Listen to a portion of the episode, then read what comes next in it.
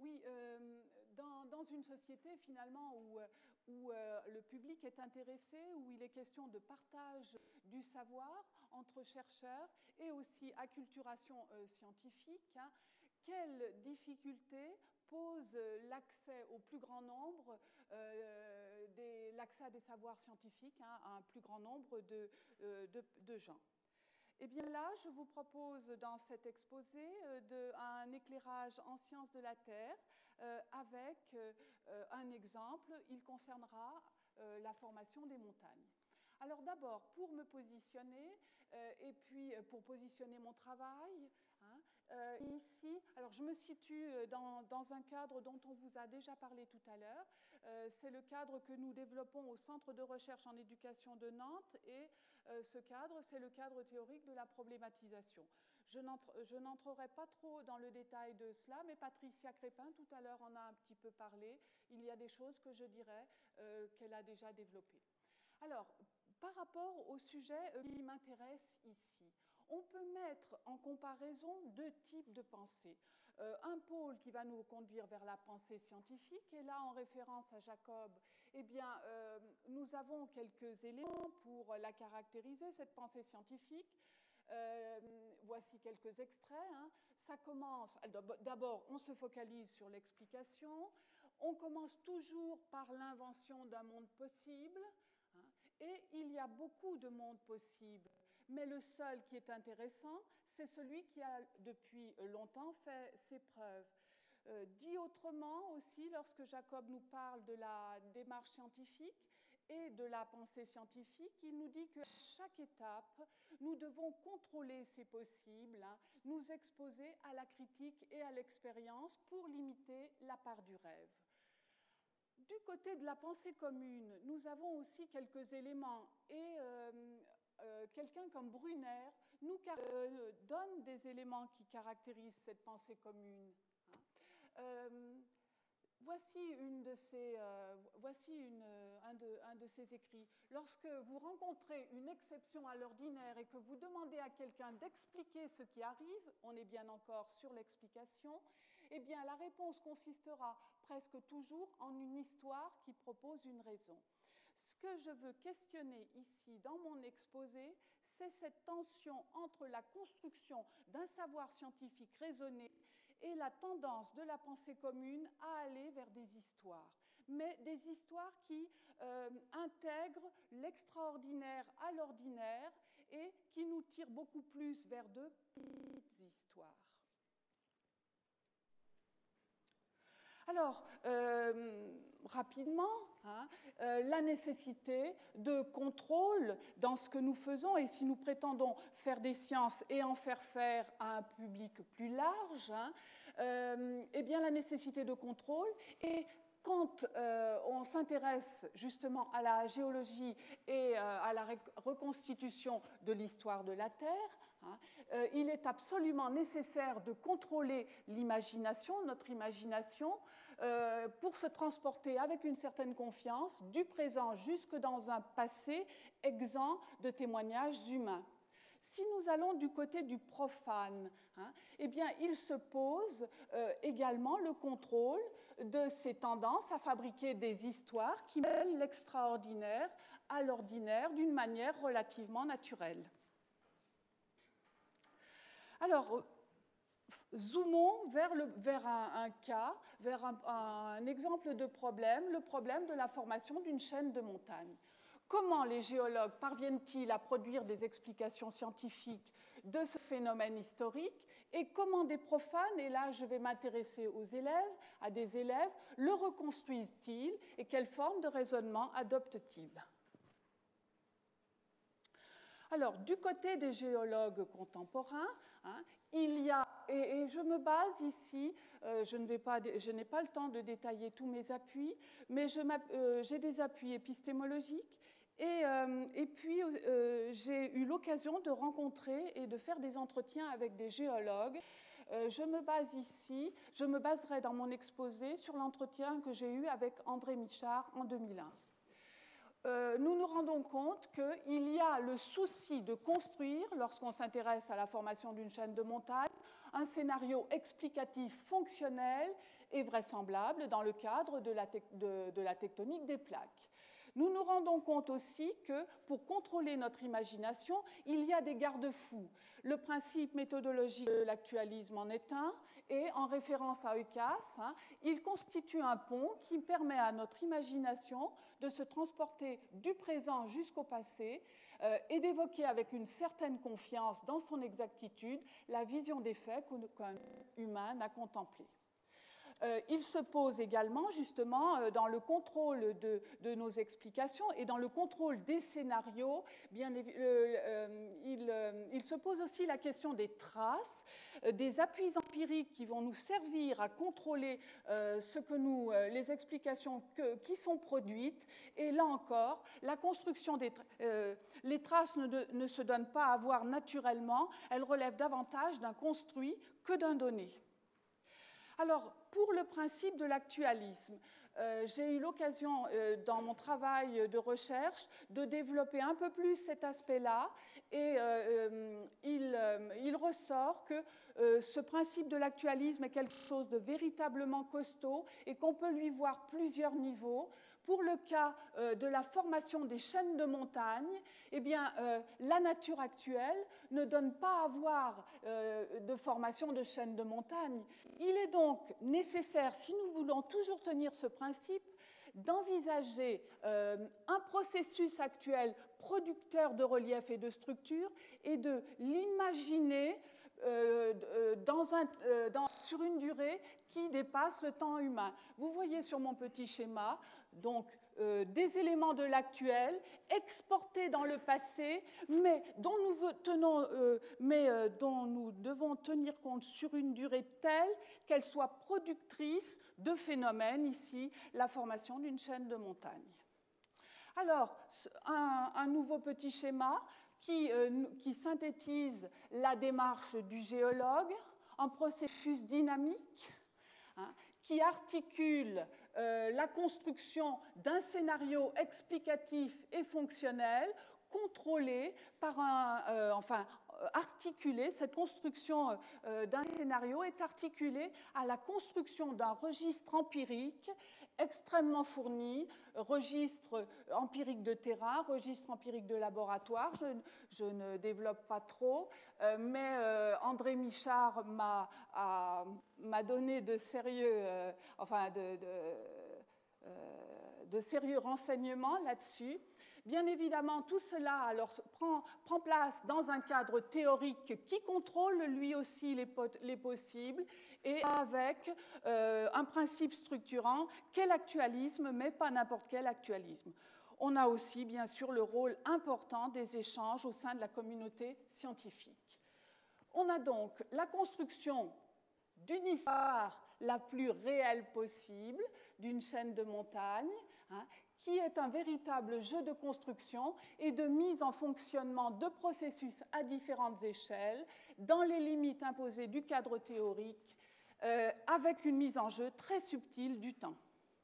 Allons voir maintenant du côté des profanes. Et là, les profanes seront des élèves de 13-14 ans, ça correspond à la, la classe de 4e en France, et des élèves de 16-17 ans, des lycéens de première. Euh, je m'appuie sur deux situations qui ont été mises en place et je vais m'intéresser aux, productions des élèves avant la séquence d'apprentissage, hein, euh, avant enseignement. Pour les collégiens, on, a demandé aux collégiens d'expliquer comment s'est formée une chaîne de montagnes telle que l'Himalaya. Ils devaient répondre par un texte et des schémas mettant en jeu la lithosphère.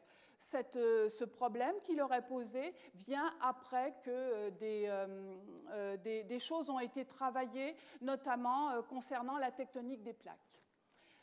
pour les lycéens, ce sera une question qui porte sur la, la, formation et la localisation des ophiolites du Chenaillet.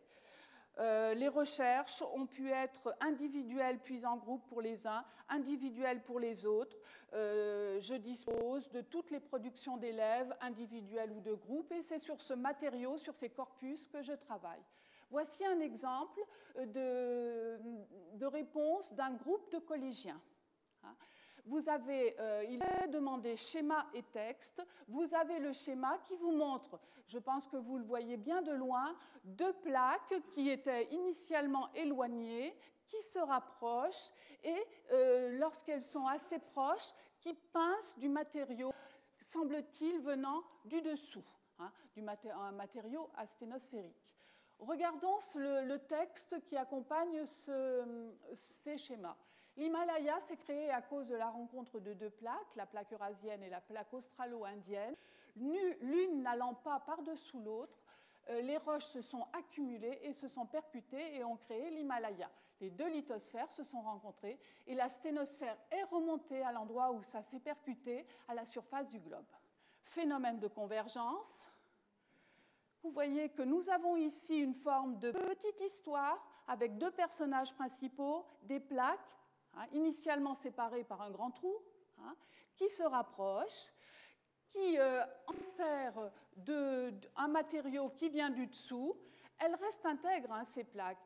On a ici une petite histoire, on pourrait revenir sur elle pour la détailler davantage. Voici ici une autre production de groupe qui nous montre à peu près la même chose.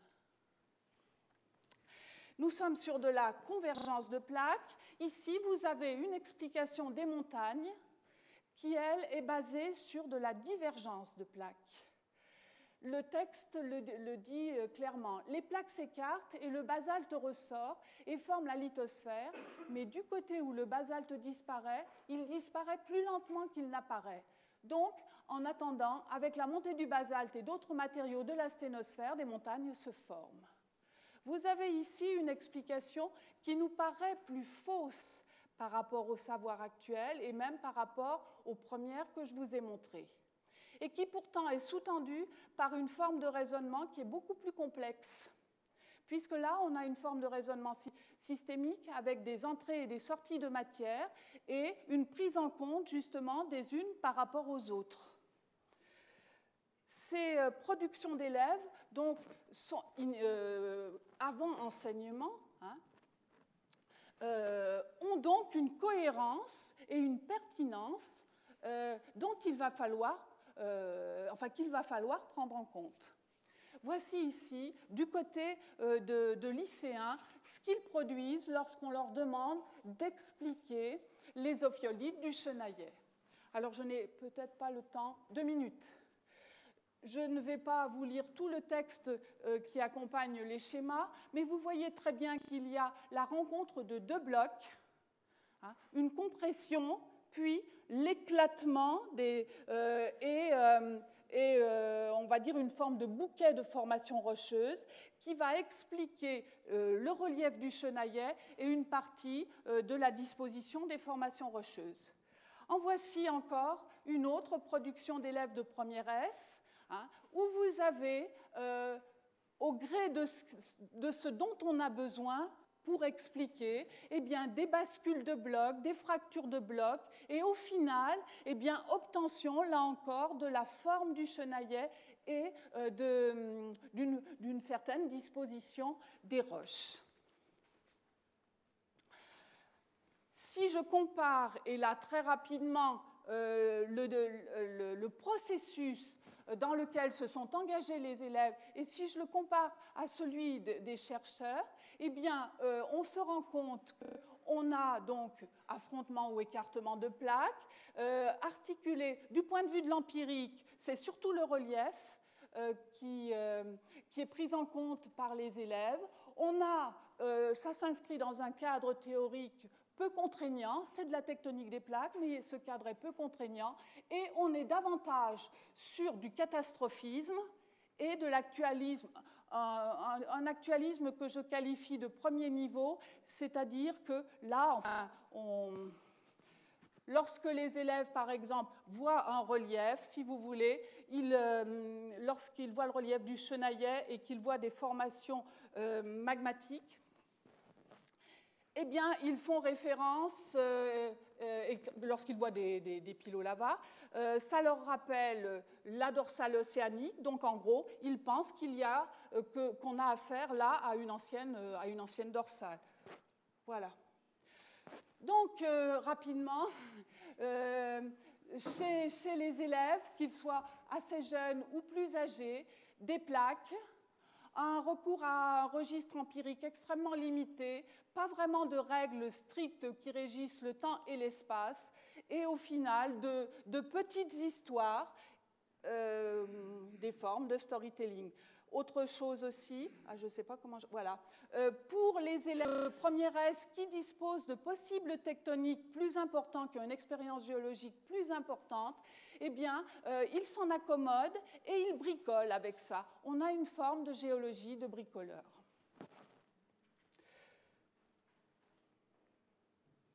Voilà, alors comparons très vite les scientifiques et les profanes. Vous voyez bien que nous ne sommes pas du tout, euh, enfin qu'il y a de grandes différences, un actualisme beaucoup plus, euh, des formes d'actualisme beaucoup plus sophistiquées chez les chercheurs, un catastrophisme de premier niveau, de circonstances chez les élèves, un actualisme simplement euh, de premier niveau. du côté du registre empirique, il est bien plus fourni chez les chercheurs. Et chez les chercheurs, une histoire réelle Hein, dans le sens de actual, et de raisonner chez les élèves une tendance forte à de petites histoires. Alors pour terminer, eh bien, euh, que faire finalement lorsque euh, on est avec, une, avec, des élèves qui ont des choses, qui, qui, sont capables de construire des explications, mais ces explications sont, sont décalées euh, par rapport à celles que nous voudrions qu'ils maîtrisent eh bien, il nous semble que renforcer l'expérience empirique, mais pas seulement empirique, théorique aussi des élèves, c'est important. Hein, euh, les mettre dans des situations où ils peuvent euh, contrôler les histoires géologiques qu'ils proposent, hein, les amener justement à débattre, euh, à, manier des formes d'actualisme plus, plus complexe. Hein. Euh, autrement dit, lier étroitement le savoir scientifique à des pratiques, qu'elles soient euh, empiriques, ça, ça te paraît naturel, mais aussi théoriques, hein, et accorder une grande importance aux pratiques langagières. Faire comprendre aussi, et ça c'est assez dur, faire comprendre aux profanes et euh, donc ici aux scientifiques que le savoir, scientifique, ce n'est pas seulement des réponses à des problèmes. C'est aussi, euh, il, est, il est important aussi de bien comprendre d'où viennent ces réponses, qu'est-ce qui les rend nécessaires, pourquoi ces réponses et pas d'autres. Et on retrouve ici la notion de savoir apodictique auquel nous tenons beaucoup hein, et dont euh, on vous a parlé tout à l'heure. Et euh, je termine en me replaçant à nouveau dans mon cadre théorique, celui de la problématisation que nous développons. Merci.